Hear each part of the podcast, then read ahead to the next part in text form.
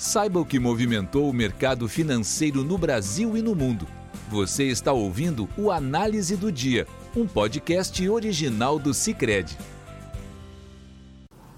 Olá, amigos. Meu nome é João Moreira, sou economista do Cicred. Hoje é quarta-feira, 21 de outubro de 2020 e estamos começando mais uma análise do dia, um podcast do Cicred. Fique com a gente. Bom, nos mercados internacionais, destaque aí para os Estados Unidos. Hoje foi dia de divulgação do livro Bege do Fed, que é um documento que traz diversas informações importantes sobre a economia americana. O relatório apontou que a atividade econômica continua aumentando em todos os distritos, em um nível de leve a moderado na maioria das regiões dos Estados Unidos, mas com heterogeneidade entre os setores. Outros pontos de destaque é, no livro bege foi que o Fed apontou que o mercado residencial continua com demanda aquecida por moradias já existentes. Apontou também que os gastos dos consumidores continuaram crescendo na maioria dos locais, mas em algumas regiões registraram queda no varejo e na atividade turística. A gente sabe que é, o varejo vem puxando a recuperação é, global e, por outro lado, é, a atividade turística ainda sente muito é, os efeitos da pandemia, o medo das pessoas de viajar. Então, essas são, de um lado, no caso da atividade turística, né, uma notícia é, de certa forma cheirada, e do outro, o varejo aí desaquecendo é, em função da resposta muito boa, né, muito pujante que mostrou na maioria dos países do mundo. E o último ponto ressaltado pelo Fed foi que a demanda para automóveis se manteve aí é, é, é, de maneira razoável, né, como o Fed apontou, mas alguns problemas aí foram apontados nos restaurantes parecem que temem o clima mais frio que se avizinha com a chegada do inverno no hemisfério norte, né, pessoal? Isso vai atrapalhar a questão das refeições na área externa, que são é, pontos importantes aí agora com a Covid-19, né? Foi uma saída que os estabelecimentos encontraram para ofertar seus serviços em meio à crise. Né?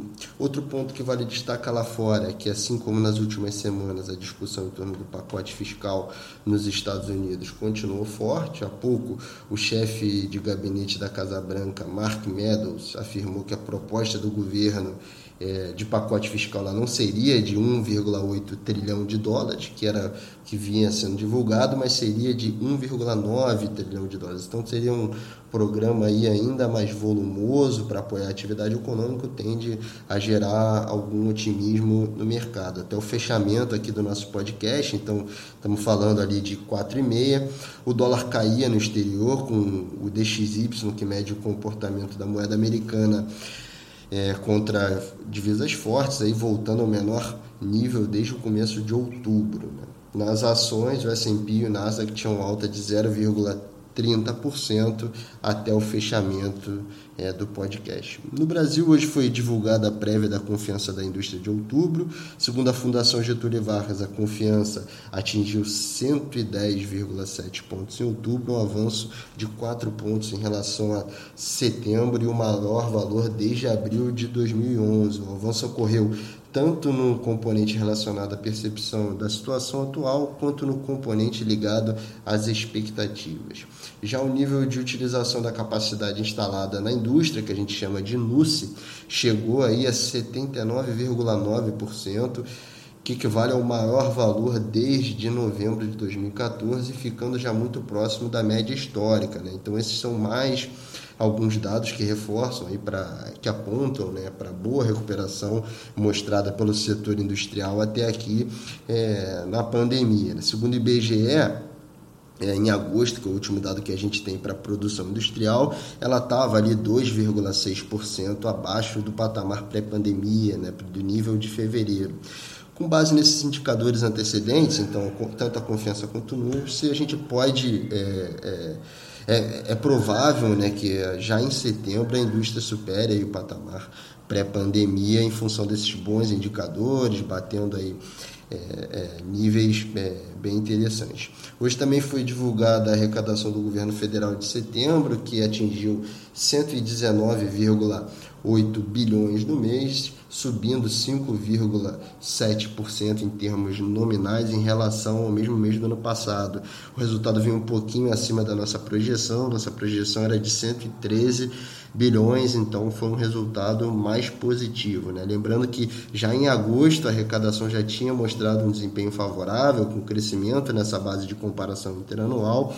Então foi mais um, um número positivo. Aí. Tem dois fatores explicando essa recuperação. O primeiro é o pagamento de valores não pagos durante a pandemia, né, que agora vai sendo pago aos poucos, isso infla um pouco é, a arrecadação. E o segundo é a própria recuperação da atividade econômica, como a gente vem é, comentando, isso influencia, né, a, a, aumenta a base tributária, aumenta a arrecadação tributária. Né? Então, pode-se dizer que esse crescimento é uma boa notícia no cenário de deterioração fiscal que a gente tem sempre incidente do Brasil e tudo. Né? É um, é um leve alento aí no nosso cenário. Falando do mercado, no mercado de juros futuros, o contrato DI para janeiro 22 fechou em leve alta de 3,24% na taxa de ontem para 3,25% na taxa de hoje, enquanto a taxa do DI para janeiro 23 fechou em alta um pouquinho mais acentuada, saindo de 4,54% no ajuste de ontem para 4,58% no ajuste de hoje. Então,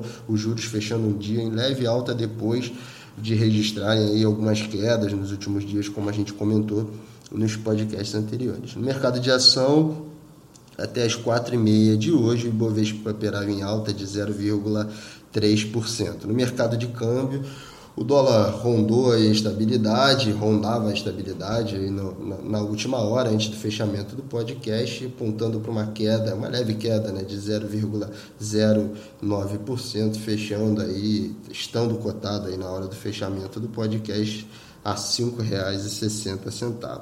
De maneira geral, foi um dia então sem grandes movimentos no mercado doméstico, talvez explicado pela ausência de notícias é, é, negativas. Né? A gente tem visto que esse daí tem sido é, uma tocada, tem vindo notícias ruins é, do lado político, notícias é, que aumentam o risco fiscal. Isso é o que estava movimentando é, o mercado doméstico num dia em que você não tem grandes drivers. Nesse sentido, o mercado tende a ficar um pouquinho mais parado. Bom, pessoal, esse foi o Análise do Dia, um podcast do Scred. Nós ficamos até por aqui. Até amanhã. Um abraço. Tchau, tchau. Você ouviu o Análise do Dia, um podcast original do Cicred. Até a próxima!